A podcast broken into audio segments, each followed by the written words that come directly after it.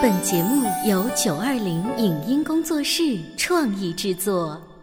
潮爸辣妈节目版权归合肥市广播电视台所有，任何未经允许的传播行为均属违规。欢迎与九二零影音工作室沟通合作事宜，电话零五五幺六三五零九三五六。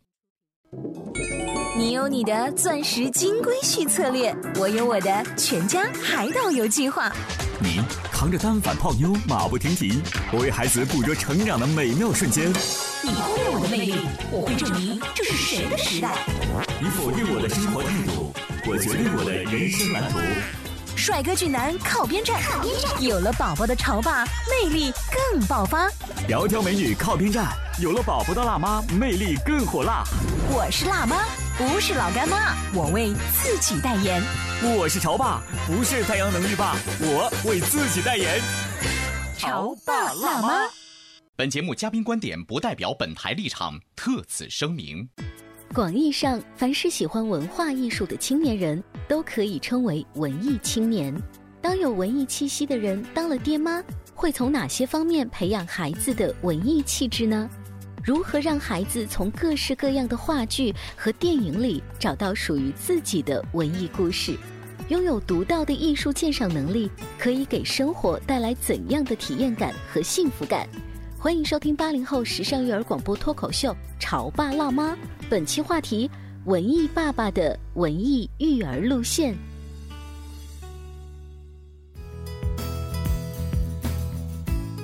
欢迎收听八零后时尚育儿广播脱口秀《潮爸辣妈》，各位好，我是灵儿。今天直播间为大家请来了八七六音乐广播的杨亮，欢迎你。嗯，大家好。还有大熊兰妮这一个故事公众号的主人，兰妮你好。大家好。我不知道两位作为我们这种媒体界的同行，有没有被别人说过哇，你们好有文艺气质啊，这样子的。我们还是很接近啊，就风格很接近。如果现在有人这么跟我说，我会说你才文艺，全家都文艺。为什么？为什么？因为文艺这个词现在。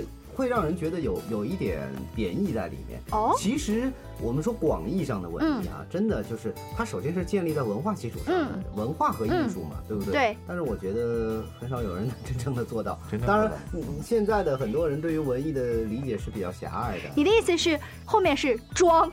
对对对对。为了做一件事，而只是为了做一件事，而不是真正的去在意它。是吗？那这样一说的话，我们接下来这个话题，我们不是装的，我们是真的文艺。这种骨子里的，你愿意跟艺术做好朋友，从而带给你的生活有很多质量的提高。然后你会觉得这种文艺的气质丰富了你自己的生活，也影响了你整个家庭的这种生活品质。而这种文艺，你你不是说我决定我要文艺了就文艺了，它可能是从你的青春期开始，慢慢的成长过程当中，你就看了很多这方面的书。看了很多的演出，从而影响了你后来的这种居家的生活。那两位呢，从事的是媒体行业多年，相信你们在自己中学的时候，也那些年我们追过的文艺圈儿哈。两位有些什么样的？那个时候好像没有太多可以追的啊。嗯，其实你如果真的说是说很多年前。可能最早那个时候你不能界定为文艺，就是因为小孩嘛，他都有这个你你喜欢的人，你喜欢的歌，你喜欢的电影，就你觉得唱唱跳跳那就算文艺。对对，然后不像现在，嗯，就是一定要拍拍个照片或者摆摆一个什么样的东西。嗯，然后但是我们说，如果再说到深入一点的话，它还是要建立在文化基础上的。嗯，然后说的再深入一点的话，其实是一种美学的认定。嗯，就是你的审美取向，你觉得什么是美的？嗯，然后因为可能普遍。国人对于审美的这个这个构架，包括在你无论看建筑啊，看各方面，你都会发现这个审美取向会有一些不太一样。嗯，那可能就是你要坚持这一点，并且做下来，甚至受到旁人的非议的情况下。但你上学的时候肯定不会想这么多，你单纯的就是这个喜欢这个东西，对不对？比如说兰妮，你上学的时候看最多的是电影吧？嗯嗯，我记得我上初中的时候，我们家住在电影院旁边。然后除了那些爱情片，然后没有，然后几乎所有的电影就去两毛钱一张票，嗯，晚上吃完饭到那坐一会儿，就文艺了吗？然后我觉得那这是一种好像追求艺术的东西，嗯，然后我个人是特别喜欢电影艺术的，然后我找了一下源头哈，可能刚上学的时候吧，当时我我爸爸带我到镇江这个地方，然后说，哎，正好旁边有一个话剧在演，我不太清楚为什么会带我去看一个话剧，嗯，但是我觉得特别的好玩。你父亲是也从事文艺方面的工作吗？没有一个普通的铁路工人。那他也还能带你去看这个？可能是碰巧看到吧，然后他可能。也比较爱看电影，有这么一个爱好。嗯，我小时候就对那部话剧的印象很深。嗯，呃，搭背景，然后光暗下来以后换另外一个样子，然后一群人在演一个戏，演的是张海迪的事儿。啊，让我印象特别深，然后就会很喜欢像舞台艺术、戏剧这一类的东西。嗯，那个时候你多大？应该就上学，就六岁左右。六七岁的时候，六七岁在差不多八十年代的小朋友来说，呃，第一次看话剧也比较少了。而且话剧的节奏都是比较慢的，你能够坐下来 看半场都不走。对，我觉得小孩特别是三四岁根本坐不住，半个小时就得走了。难。但那个时候我不记得，我就我现在的印象就是对那个话剧的很多细节印象特别的深。嗯，比如说光一下子亮了，然后那个背景板是画的一个一个房子的样子，然后大家在上面说什么台词肯定是不记得了。哎呀，兰妮这样一说啊，好像我们把这个文艺的调调一定要放在不是一个普通的，比如说黄飞鸿式的电影，它一定要是腔调不一样一点点，对不对？是一个开头吧，后边就是特别爱看电影一类的东西。但是我们小时候其实就是电视上放什么我们就看什么。电影院里，然后也是放了一些从现在来看是水平比较 low 的那些片子。其实这些东西还是从喜好开始的，因为我在小的时候，可能我喜欢唱歌嘛，嗯，然后喜欢唱歌就会喜欢听歌，喜欢听歌就会去找自己喜欢的人。其实那个时候的审美和现在来说，你肯定是有变化。其实身边当时会有学古典音乐、学乐器的。然后我记得我上初中那会儿，我们都听流行歌曲的时候，因为听张学友的时候，他听卡拉扬，嗯，听听柴可夫斯基，嗯，其实我们是不理解的。对，你会觉得他是有问题的，对吗？对对对对对。嗯，其实你会觉得，一方面我不理解，第二方面我确实听不懂嘛，嗯，对不对？但是你如果真的说文艺，我觉得那个才是才是一种文艺，因为它是建立在文化基础上的，嗯。但是，所有的现在所谓的这种文艺的东西，可能它是有一个有一个慢慢的一种培养和学习的过程。哎，我同意这段话，就是慢慢的培养和学习，更多的呢是通过我们自己 文艺了这么多年之后啊，你要给自己的小朋友提供更多的。窗口和可能性，对，比如说兰妮，她在六七岁第一次接触了张海迪的那么一个有故事情节的话剧，然后你说你的同学在听什么柴可夫斯基，你可能那个时候都不知道柴可夫斯基是谁。我记得我在上可能小学的时候，突然有一天家里一个正在上大学的表姐。说过年期间，小孩都在外婆家打打闹闹，很吵。说老人们给我一个任务，让我带你们出去玩，去公园啊，太土了。那干嘛呢？我带你们去电影院。他带我们看了一部电影，叫做《画魂》。哦，我第一次走进电影院看巩俐，然后演一个女画家，而且是真实故事改编的，并且这个片子当中有全裸的镜头。我回来以后跟家长告状说，大表姐看我看的这是什么电影啊？然后若太出格了是吧？若干年后我。对这部片子印象非常深刻，他告诉我说，电影原来有这样的一种 形式。但是我很小的时候就知道这个潘张玉良，嗯，我是一个小人书里面看到的，因为那个时候买不到太多小人书，然后名人的这个小人书会非常多，嗯，然后就翻了一遍，一开始根本看不懂，不知道讲的是件什么事儿，反正是一个画家。后来到很大了，大概高中的时候，又回过头来想起来这件事，觉得哦，我小时候就知道潘张玉良。其实我觉得现在这么说哈，从我们现在的角度去看。你看小朋友，我觉得不是说看话剧就文艺，听流行歌曲就不文艺，嗯，也不是说听古典音乐就文艺，嗯，去做民族音乐就不文艺，其实可能都文艺，因为它只要它能根植在文化基础上，它是不同的触角，对，它是不同的接触的可能，嗯，就像我现在也听古典音乐，可我也听金属，我也听重型音乐，我也听很多很极端的音乐，我一样能够在里面找到我喜欢的东西和我不喜欢的东西，古典音乐也有我不喜欢的。就是很极端的金属音乐，也有我不喜欢。所以你始终强调一个观点，就是我们的面要打开之后，我才能够认同每一种艺术形式。因为首先你要确立它是一种艺术形式的表达。那么艺术形式的表达是什么呢？它是首先它来源于生活，但通过美和通过艺术的手段，让它高于生活。嗯，最后它它才还原到生活里面去嘛。好吧，那我们的这个艺术觉悟呢，算是比较高的家长了，对不对？至少我们愿意打开这些艺术的大门，让孩子多尝试，因为。我们自己曾经体验过这种美好，那你们带自己的孩子这一些年都踏着自己曾经的文艺之路吧，追过后来一些什么样的内容？其实只是看有没有一些机会嘛，并没有说哦，我一定要带他去怎么样。啊，经常到北京、上海去听一些音乐会，相信他也听不懂，而且没必要花那么大一个成本。是啊，在我们的城市其实小一点的时候，有有比较适合小孩的儿童剧一类的东西。嗯嗯，然后慢慢的，你就看你们能不能给他一个取舍。比如说，我在他很小的时候帮他找了很多我觉得很好看的动画片，然后我就感觉。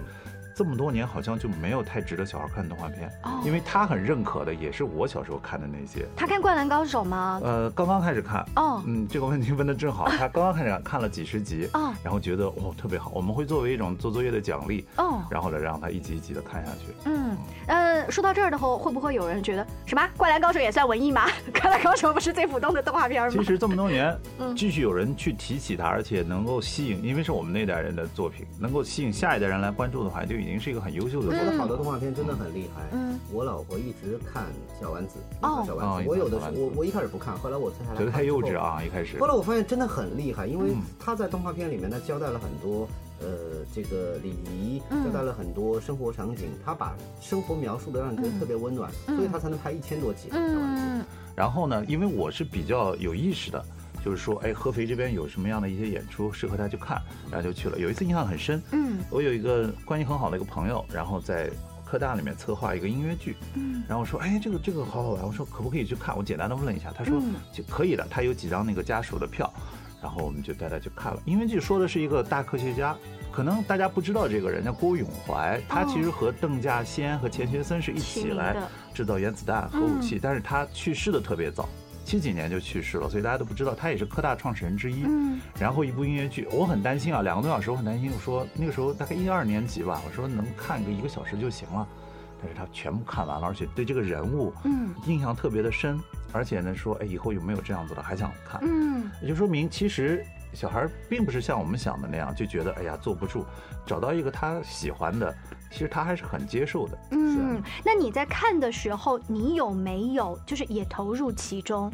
呃，我偶尔会跳出来，就是我觉得，哎呦，这个地方好像很复杂，他可能不太理解意思，我跟他跟他讲一点点。那大多的时候就是我们两个一起看，几乎没有太多的交流。呃，因为呃，问到大熊兰妮这个问题是在前几年的时候呢，我们的城市来了《流浪狗之歌》这部由台湾著名的儿童剧导演赵自强执导的儿童剧。当时我采访赵自强的时候，他说了一段话，就是我导的这个片子啊，是想让孩子也可以看。大人也可以看儿童剧，不是特别幼稚，只有孩子能看，然后爸爸妈妈在旁边玩手机，觉得特别二的这样的剧。当爸爸妈妈从你的视角和孩子从他的视角，你们最后回到家里，一路上都可以讨论，这才是真正好的、优秀的儿童剧。所以我刚刚想问兰妮，就是你会不会也坐下来跟孩子一起去看？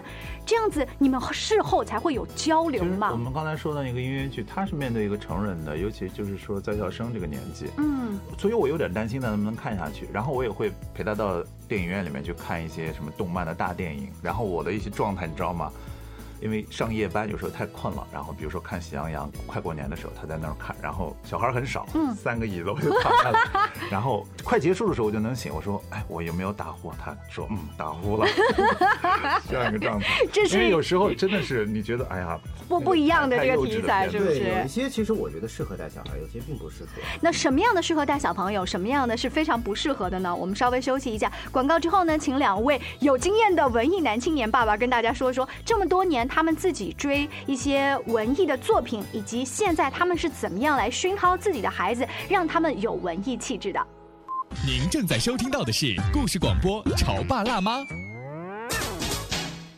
潮爸辣妈播出时间：FM 九八点八，合肥故事广播，周一至周五每天十四点首播，二十一点重播。网络收听，请下载荔枝 FM、蜻蜓 FM、阿基米德、喜马拉雅、中国广播以及苹果 Podcasts，搜索“潮爸辣妈”订阅收听。微信公众号请搜索“潮爸辣妈俱乐部”，参与节目互动哦。潮爸到，辣妈到，准爸到，育儿专家请。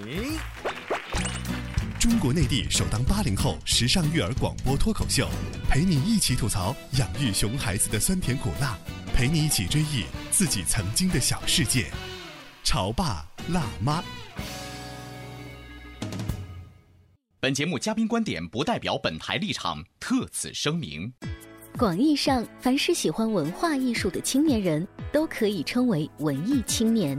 当有文艺气息的人当了爹妈，会从哪些方面培养孩子的文艺气质呢？如何让孩子从各式各样的话剧和电影里找到属于自己的文艺故事？拥有独到的艺术鉴赏能力，可以给生活带来怎样的体验感和幸福感？欢迎收听八零后时尚育儿广播脱口秀《潮爸辣妈》，本期话题：文艺爸爸的文艺育儿路线。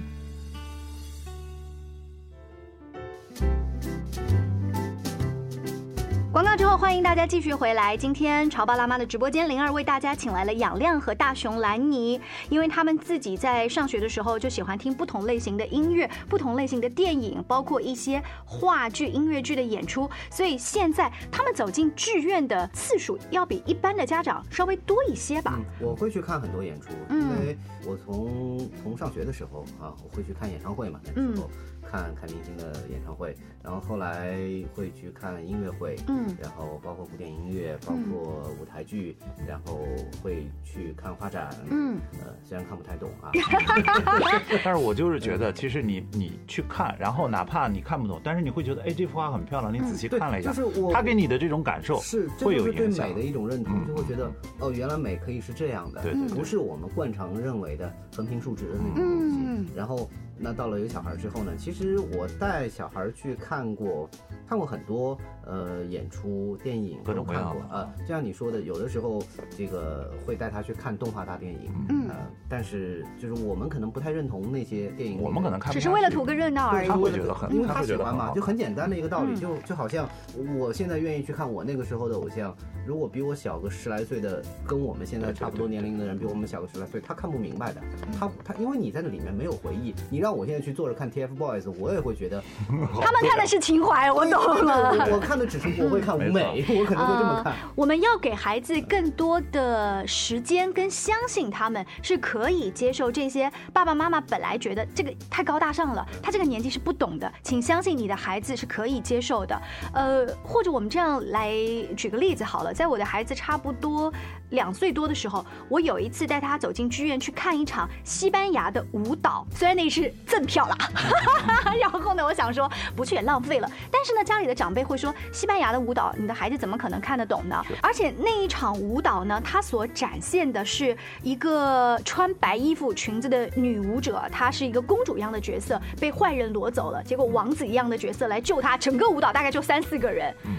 我的孩子看完聚精会神，我只是问他：“你觉得好看吗？你能看出来哪一个是好人，哪个是坏人吗？”他大概能给我指出来。那时候他才两岁多，我觉得可以了。看完看完半场，我就带他走了。小孩比较容易理解。对，而且有的时候灯光，当他凸显坏人要来夺走公主的时候，灯光会暗下来，音乐会很急躁的时候，他会被那种情绪感染。于是身体语言是向我靠近的，说明他被那个影响了嘛。当整个公主跟王子要在一起了，你看到他的身体语言是舒展，他又趴到前排去看了，哎，我觉得就可以了。对我举几个例子哈，前段时间这个带小孩去看了超级飞侠，我觉得那个那天小孩特别多，因为他那个可能在现在的孩子里面认同度很高，就是我们当年的圣斗士星矢。对对，他会互动，小孩特别喜欢，包括其实小孩去看熊大熊二一样，他也会有很高的认同度。然后在前两天，我带我儿子去看了一个。合肥的本土的一个民谣乐队的一个演出，我看到你发朋友圈了。对，嗯，其实他是坐不住的，因为那个音乐相对来说写的就是